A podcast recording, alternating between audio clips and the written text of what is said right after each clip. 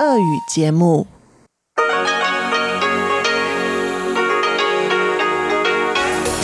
В эфире Международное радио Тайваня. Здравствуйте, дорогие друзья! Вы слушаете Международное радио Тайваня в студии микрофона Чечена Кулар.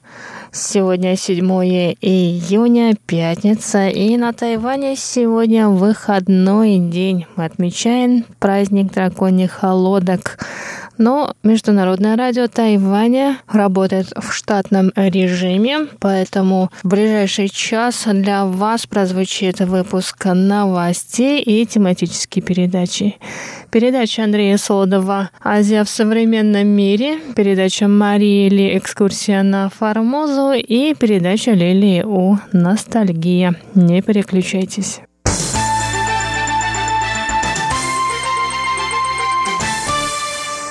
Итак, выпуск новостей.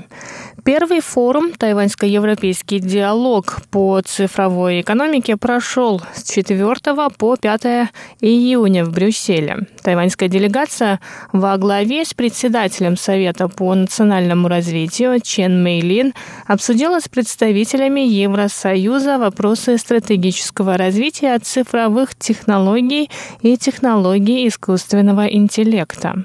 Чень рассказала, что подготовка к проведению этого форума началась менее года назад, что говорит об актуальности вопросов, обсуждаемых на форуме, а также о повышенном внимании к Тайваню со стороны Европейского Союза. По ее словам, цифровая экономика и связанные с ней отрасли промышленности изменили структуру мировой экономики. В то время как Европейский Союз развивает идею единого цифрового рынка, Тайвань реализует правительственную программу по созданию цифрового государства. Нынешний форум – отличная платформа для диалога между этими странами. Чейн добавила, что за два дня форума сторонам удалось расставить приоритеты в решении цифровых задач. Она также выразила надежду, что этот форум в следующем году будет проведен на Тайване.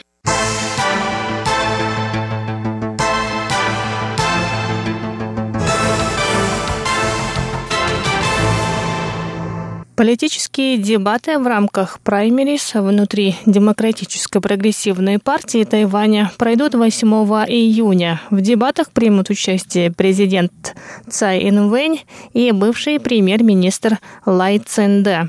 Дебаты начнутся в 2 часа дня. Общая продолжительность – полтора часа.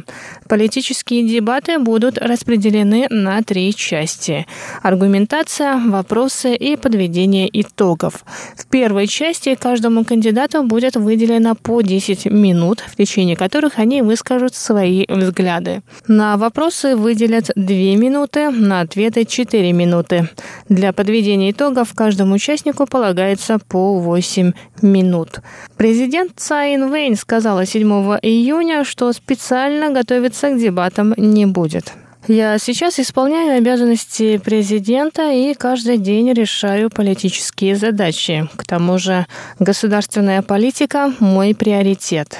Несомненно, я воспользуюсь завтрашней возможностью и изложу общественности результаты моей работы в последние годы. Я отношусь к дебатам со всей ответственностью, но спокойно. Конец цитаты.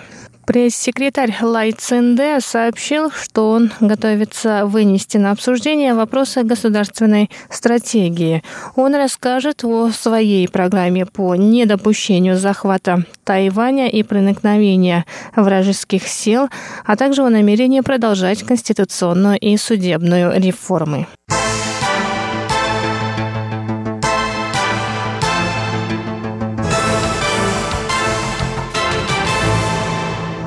Департамент здравоохранения администрации Тайбэя сообщил 6 июня, что в черте города с сентября будет запрещено курить перед мини-маркетами и кофейнями. Ранее с таким заявлением выступили в администрации нового Тайбэя. С введением таких мер в Тайбэе согласились пять сетей мини-маркетов и три сети кофеин. Власти ведут переговоры с другими семью сетями кофеин. Начиная с 1 1 сентября этого года курение будет запрещено перед мини-маркетами 7-Eleven, Family Mart, OK Mart, Simple Mart и High Life, а также перед кофейнями Starbucks, 85 и Луиза. Нарушители нового правила будут оштрафованы на сумму в 10 тысяч новых тайваньских долларов, что равно 321 американскому доллару.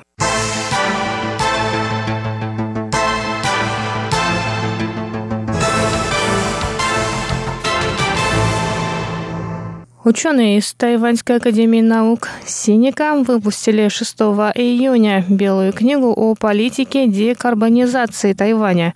В ней ученые привели стратегические действия для достижения цели низкоуглеродного будущего. По мнению ученых, правительству стоит уделить большее внимание этому вопросу.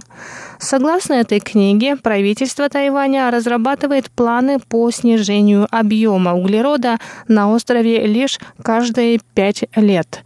Правительству Тайваня необходимо следовать общей мировой тенденции, хоть он и не участвует в международном проекте пути глубокой декарбонизации. Участники этого проекта планируют к 2050 году снизить выбросы углерода до 1,7 метрической тонны на человека в год. Такая цель также была поставлена в Парижском соглашении в рамках рамочной конвенции Организации Объединенных Наций об изменении климата, которые в 2015 году подписали 195 стран. По мнению ученых, следуя нынешней политике в сфере декарбонизации, к 2050 году Тайвань сможет снизить производство углерода лишь до 5,4 или 6 метрических тонн в год на человека, что в несколько раз превышает цифру, к которой стремятся другие страны. Ученые призывают правительство пересмотреть политику в этой сфере и принять соответствующие меры.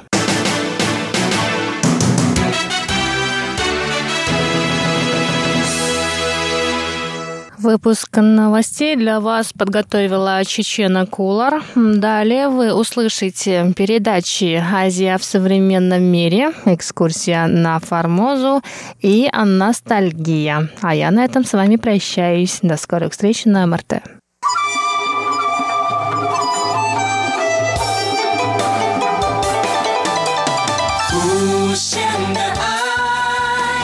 全世界传开，永 恒的关怀，来自台湾之音。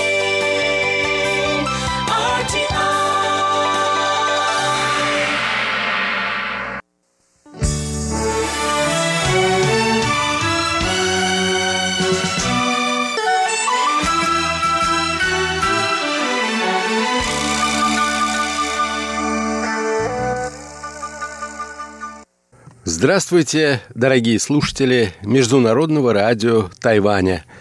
В эфире еженедельная передача из рубрики «Азия в современном мире». У микрофона ведущий передачи Андрей Солодов. Израильский парламент объявил о самороспуске. И теперь Израиль впервые в его истории ждут повторные выборы – Лидер партии Ликут Беньямин Нетаньяху не смог сформировать правительство в отведенный законом срок. Он составляет 42 дня. Премьер не смог договориться с возможными политическими союзниками о формировании коалиции. Выборы создают проблемы для Израиля, так как обойдутся в миллионы долларов, а также для самого премьер-министра, против которого ведется расследование по делу о коррупции. Сегодня, дорогие друзья, я хотел бы посвятить нашу передачу политической ситуации в Израиле. А передачу я назвал так «Политический кризис в Израиле».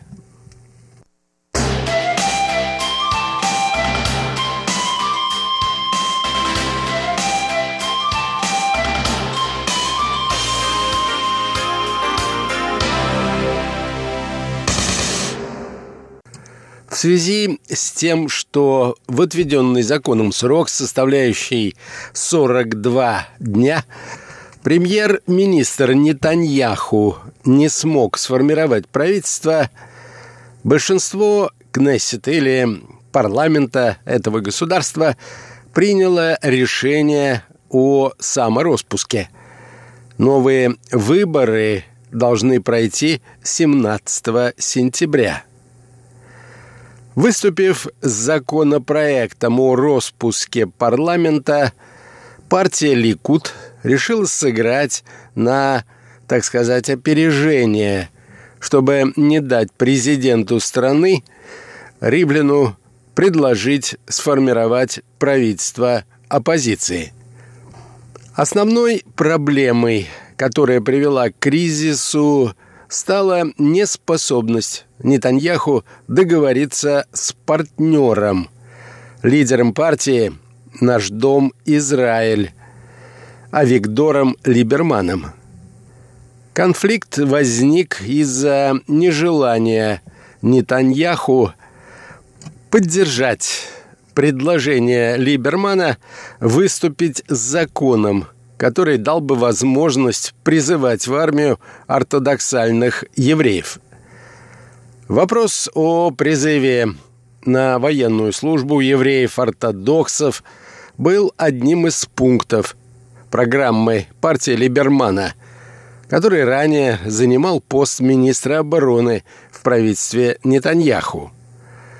Без голосов партии «Наш дом. Израиль» возможности сформировать правительство нет. Нетаньяху не соглашается с подобным законом, так как в его коалиции находятся ортодоксальные еврейские партии.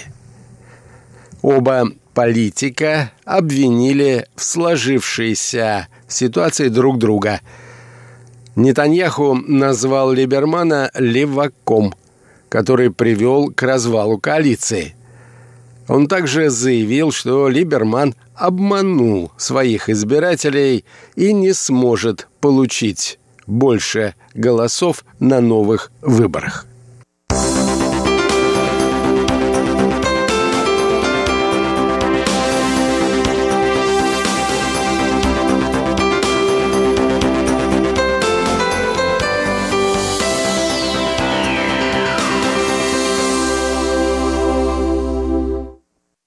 Надо признать, что партия Либермана действительно выступила на последних выборах не лучшим образом и сумела провести в парламент лишь пять депутатов.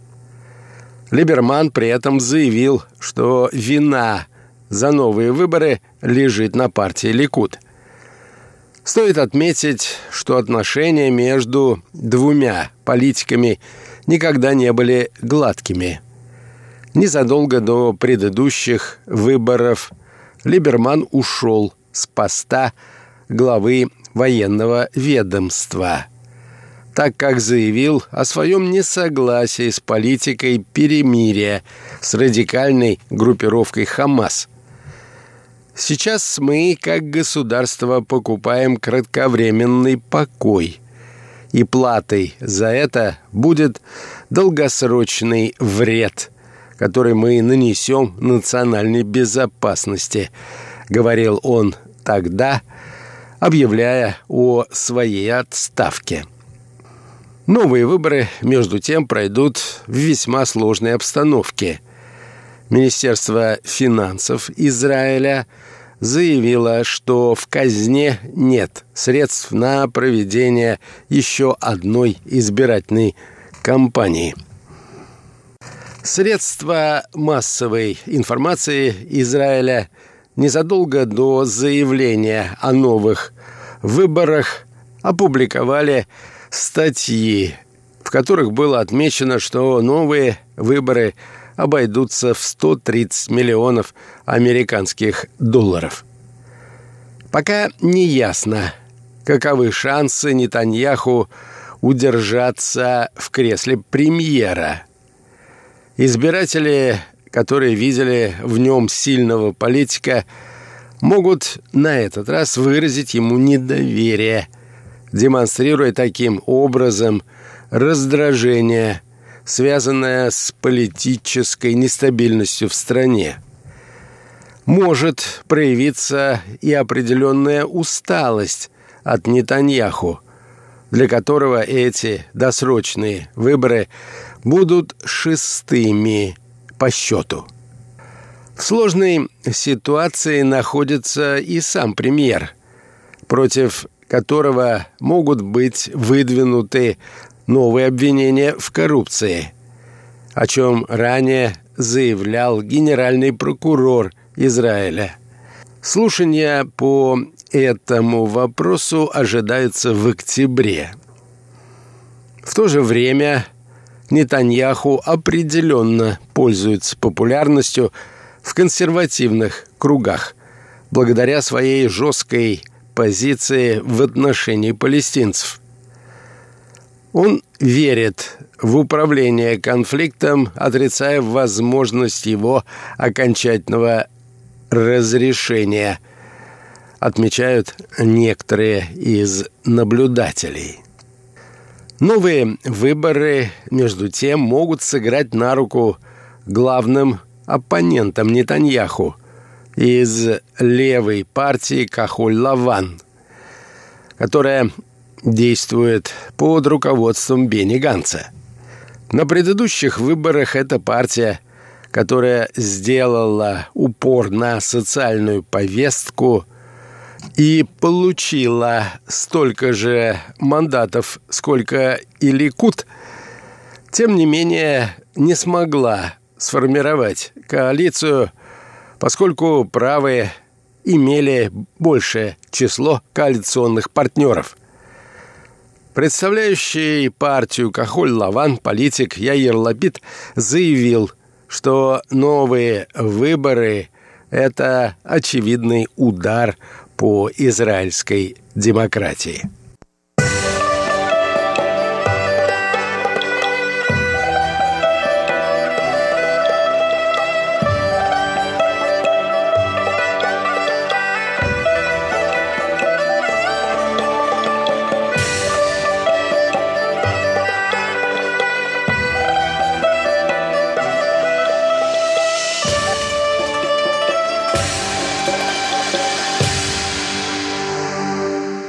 Комментариях международной печати, к примеру, в публикациях американской газеты «Вашингтон-Пост» отмечено, что новые досрочные выборы являются беспрецедентными.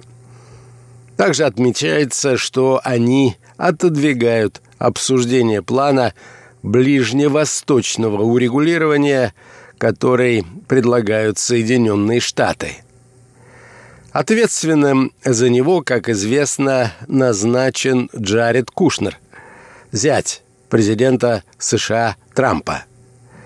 Как отмечают некоторые эксперты, план предусматривает массированную экономическую помощь палестинским территориям, однако, скорее всего, не будет включать в себя создание палестинского государства – по мнению некоторых экспертов, в случае с Нетаньяху действует правило «никогда не говори никогда».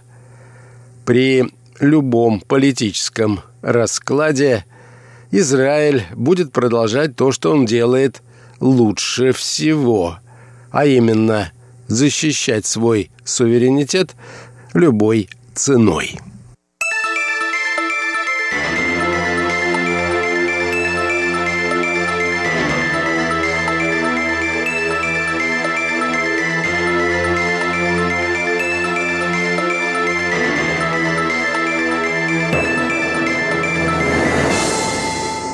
А вот в Индии, крупнейшей демократии не только Азии, но и мира, ситуация складывается совершенно иначе. Партия премьер-министра Индии Нарендры Моди, которого в этой стране также считают консерватором, сумела одержать весьма убедительную победу. Индийская националистическая Бхаратия Джаната Пати во главе с Модди, вопреки прогнозам, увеличила свое представительство в парламенте. Ее и его успех обещает сохранение и развитие основных направлений внутренней и внешней политики, которые характеризовали правление премьер-министра Моди. Как отмечают наблюдатели, завершившиеся в Индии парламентские выборы стали де-факто референдумом о доверии действующему премьер-министру. 68-летнему Нарендру Моди. Он выиграл эти выборы, и в этом солидарны как западные, так и индийские средства массовой информации.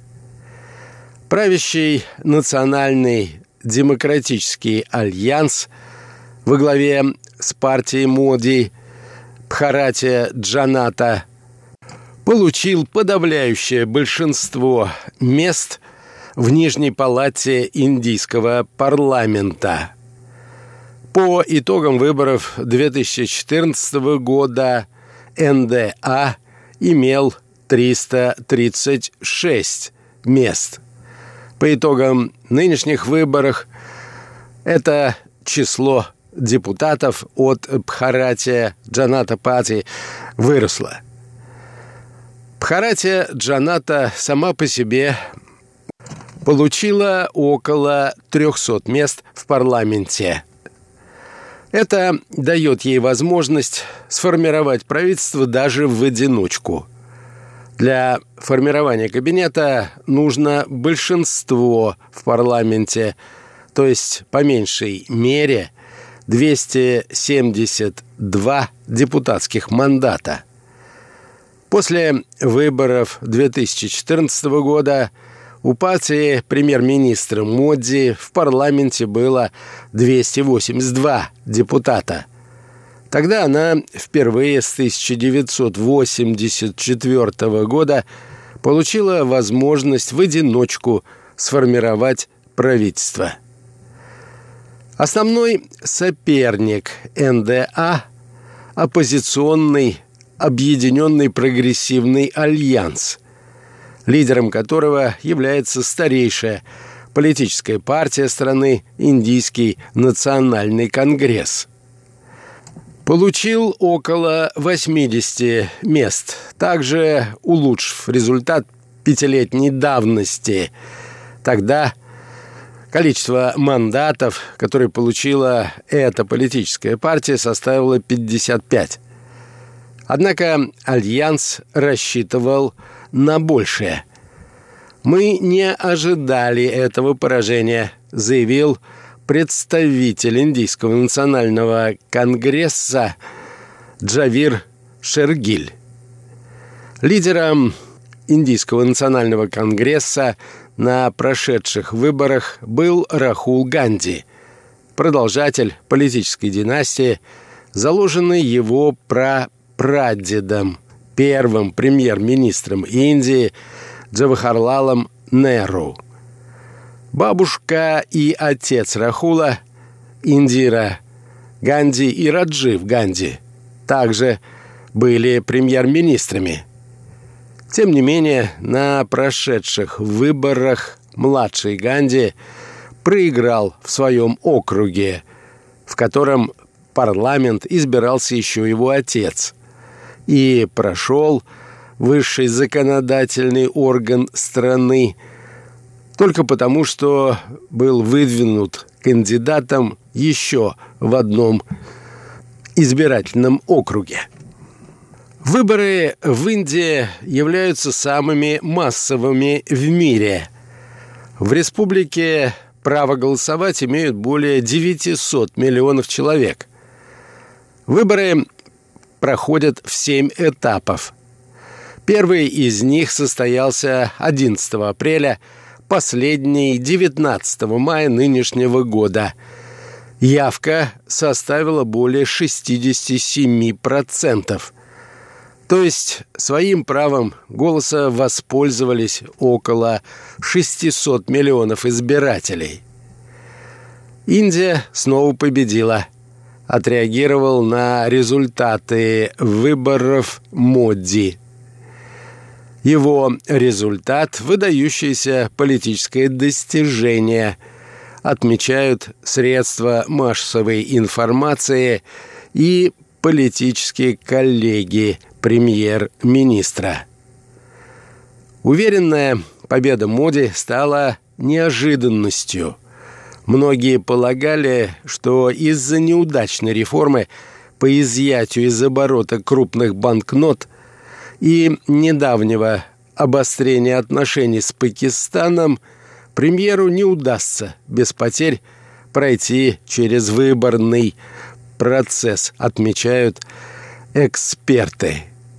Однако в итоге Моди в конце концов оказался, что называется, на коне и переграл своих политических оппонентов. Моди и его партия, отмечают наблюдатели, удалось укрепить свою популярность, в том числе и благодаря конфликту с Пакистаном. По словам этих экспертов, после ракетного удара негативное движение перестало усиливаться, и Бхаратия Джаната партия получила контроль за повесткой дня в стране – конце февраля, в начале марта этого года Индия и Пакистан обменялись ударами по территории друг друга. Однако масштабных военных действий тогда удалось избежать.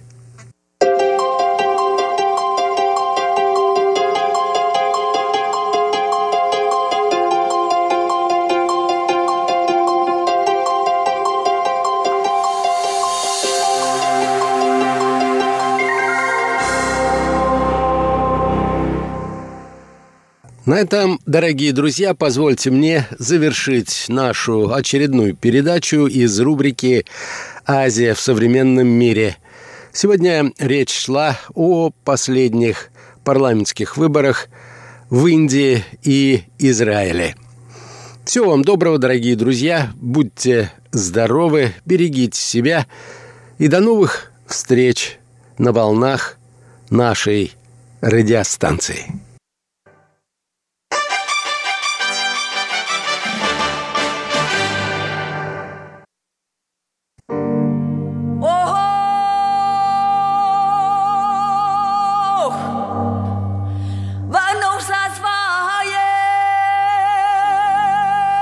Экскурсия на Формозу.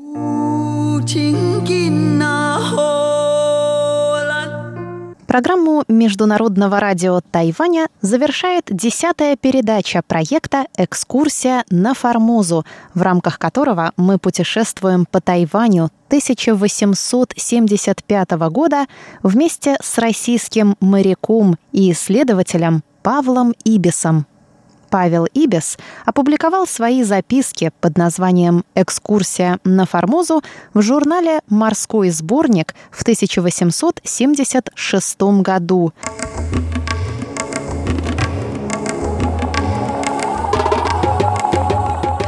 Итак, Павел Ибис покинул гостеприимное племя Сапрек, это современное название Пайван, и двинулся дальше на юг, в сторону Лонгтяо.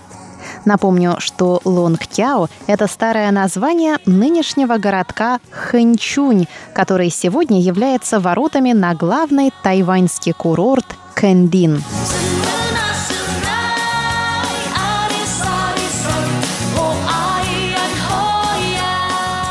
Из Гонконга в Лонгтяо всего миль десять но ходу добрых четыре часа, так как дорога проходит местами через обрывистые горы значительной высоты. Горы здесь и по всему этому берегу состоят из легкого песчаника, слои которого наклонены к востоку под углом от 20 до 30 градусов. Между ними и морским берегом местами находятся террасы фут 50 и более над морем и по полмили шириною. На них встречаются различные раковины и большие куски белого коралла, которые ни под каким видом не могли быть выброшены морем, из чего нужно заключить, что весь этот берег поднят или возвышается еще и теперь. Местность здесь такая же дикая, как выше к северу, такие же темные горы и ущелья, такая же непроходимая чаща. На полдороге находится заброшенная китайская ферма, бывший хозяин которой живет теперь в Гонконге.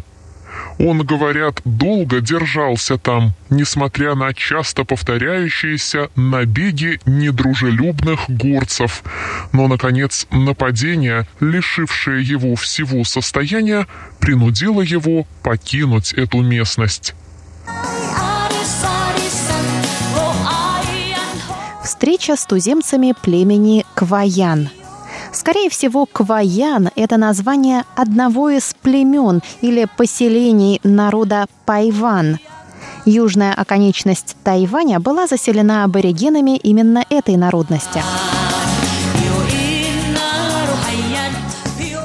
Милях в четырех от Гонгканга я внезапно встретился с несколькими туземцами из племени Кваян или Кайуан, грязными, плохо одетыми и очень подозрительными на вид молодцами, которые, по предположению моих кули, непременно должны были стрелять в нас, вследствие чего они сбросили с себя вещи и пустились бежать.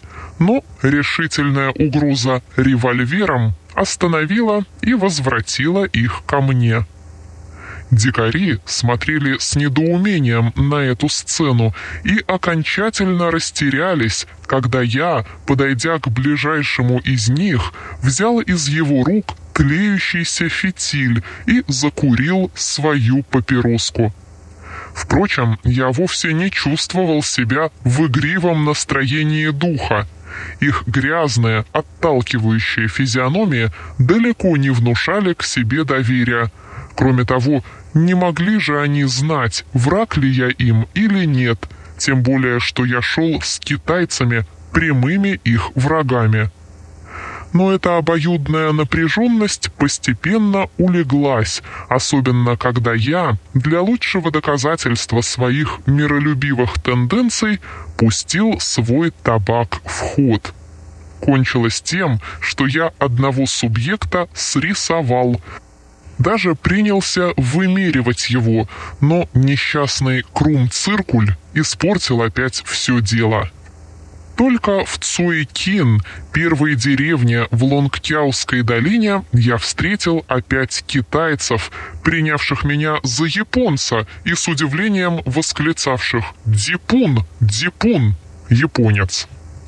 Также в самом Лонгтяо, где большинство населения не видало других иностранцев, я шел везде за японца, как раньше за миссионера или английского консула. Кто такие русские, какая разница между ними и англичанами, никому не известно, даже и мандаринам. По их мнению, все европейцы составляют одну нацию, говорящую на одном языке, английском. Как дзипун, я, впрочем, был вне опасности между туземцами, хорошо помнящими, что обидеть японца – штука скверная, так что это обстоятельство даже благоприятствовало мне. Прибытие в Лонгтяо. Итак, 16 января, на шестой день по выходе из Такао, я прибыл в Лонгтяо. Недавно приобретенная историческая известность этой местности и удобство предпринять отсюда экскурсии к различным туземным племенам заставили меня расположиться здесь на более продолжительный срок, чем где-либо. Китайская часть и область туземцев. По официальным сведениям, китайцев здесь до 10 тысяч, и гарнизон состоит из двух тысяч человек. Область туземцев большую частью не сурового характера, Здесь на каких-нибудь 100 квадратных милях живут 18 племен, все более или менее самостоятельные и до того мелкие, что многие из них составлены из 60-70 человек. По данным генерала Лежандра, они составляют между собою конфедерацию, главою которой считается Тухуток или Токеток, Тауранг племени Туасок, пользующийся, однако, очень ничтожную властью над союзниками. Вследствие выгодных местных условий большинство этих племен уже вышло из первобытного состояния. Они занимаются земледелием и скотоводством, обрабатывают свои поля по китайскому способу, и охота стоит уже на втором плане как в культуре, так и в умственном развитии и образе их жизни проглядывает китайское влияние. Некоторые терпят даже китайцев в своей среде, но, видно, не смешаны с ними кровно. Но другие племена, занимающие местность неблагодарную для полевого труда, остались охотниками и мало удалились от первобытного состояния. Они, правда, находятся в торговых сношениях с другими племенами, доставляющими им все необходимое из вторых рук, но сами редко удаляются от родных лесов, как бы боясь в обращении с более развитыми людьми утратить свою независимость необходимость защищать свою родину и свободу против постоянного напора китайцев, вызванного недостатком земли для столь густого в Западной Формозе населения, заставила их еще более удаляться от прочих и сделала их скрытными и недоверчивыми даже относительно других туземных племен. Уважаемые друзья, вы прослушали десятую передачу из цикла «Экскурсия на Формозу» по одноименным запискам Павла Ибиса, который совершил путешествие по острову Тайвань в 1875 году. Передачу подготовила и провела Мария Ли. Всего вам доброго, до новых встреч на наших волнах.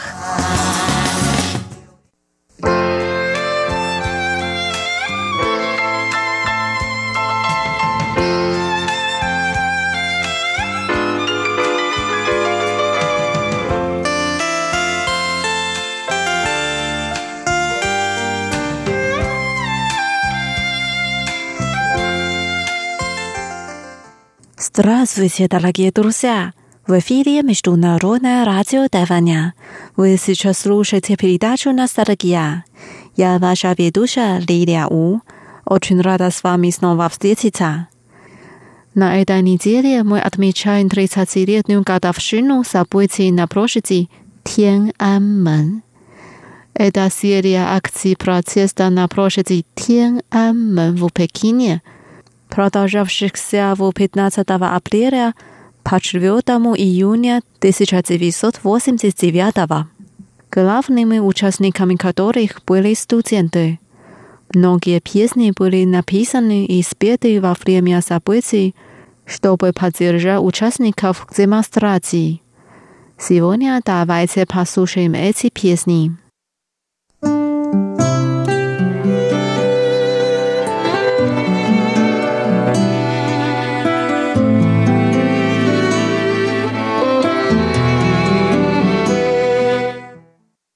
Первая песня называется «День без сигарет». 没有烟抽的日子。Slava pjesni napisali Kitaskava demokratičkava движения 王丹。Pjesnu поет тайванский певец 张雨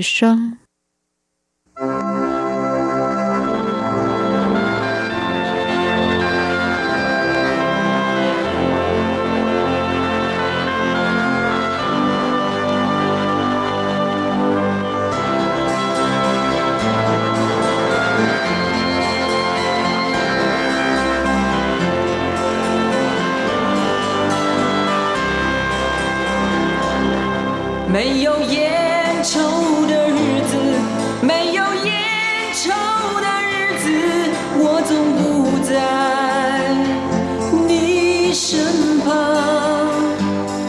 而我的心里一直以你为我的唯一的唯一的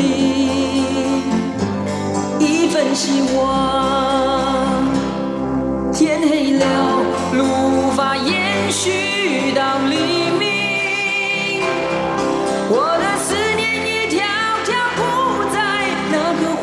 小镇的街头。你们似乎不太习惯没有蓝色的鸽子飞翔。啊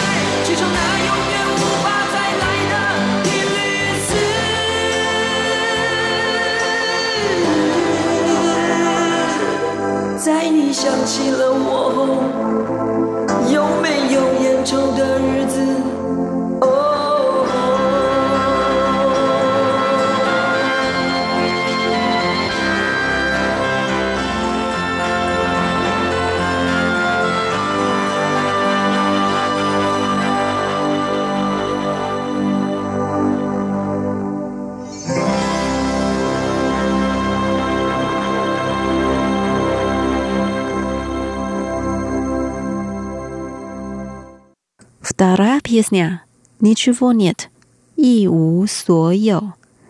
Поет китайский рок-певец Цуй Цзян.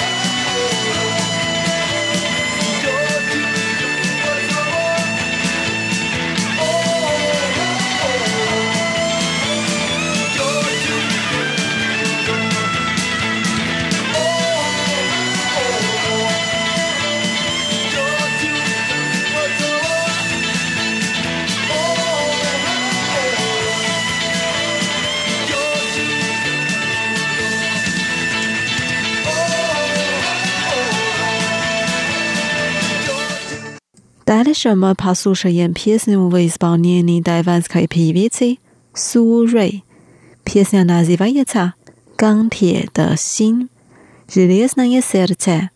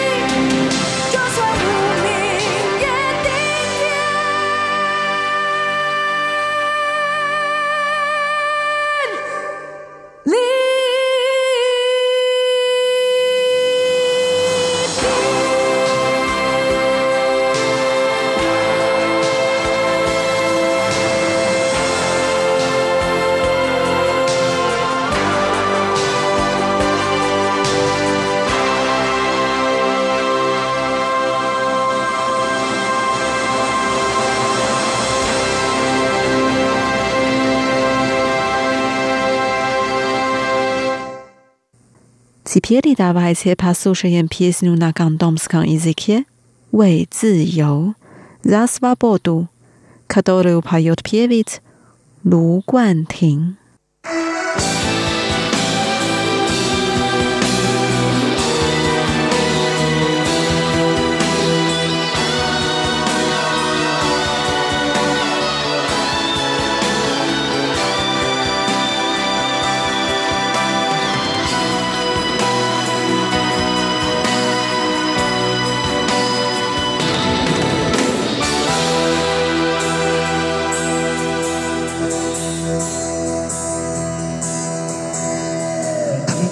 全大志，能能正氣滿心間，奮勇創出生命，拼命踏前路，茫茫長途憑好戲，你我永遠兩手牽，奮勇創出生命，錢與汗，卻未累。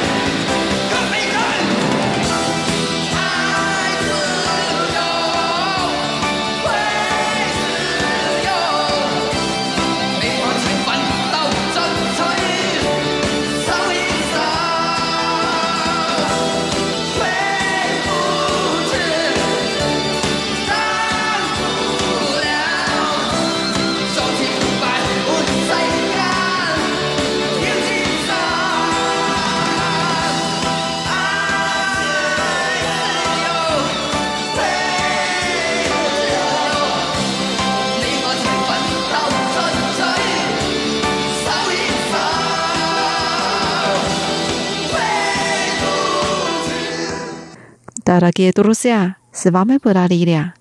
Сегодня мы послушали песни, которые исполнялись по событию 4 июня.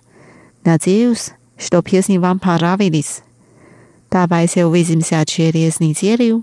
Желаю вам хорошего настроения. Пока.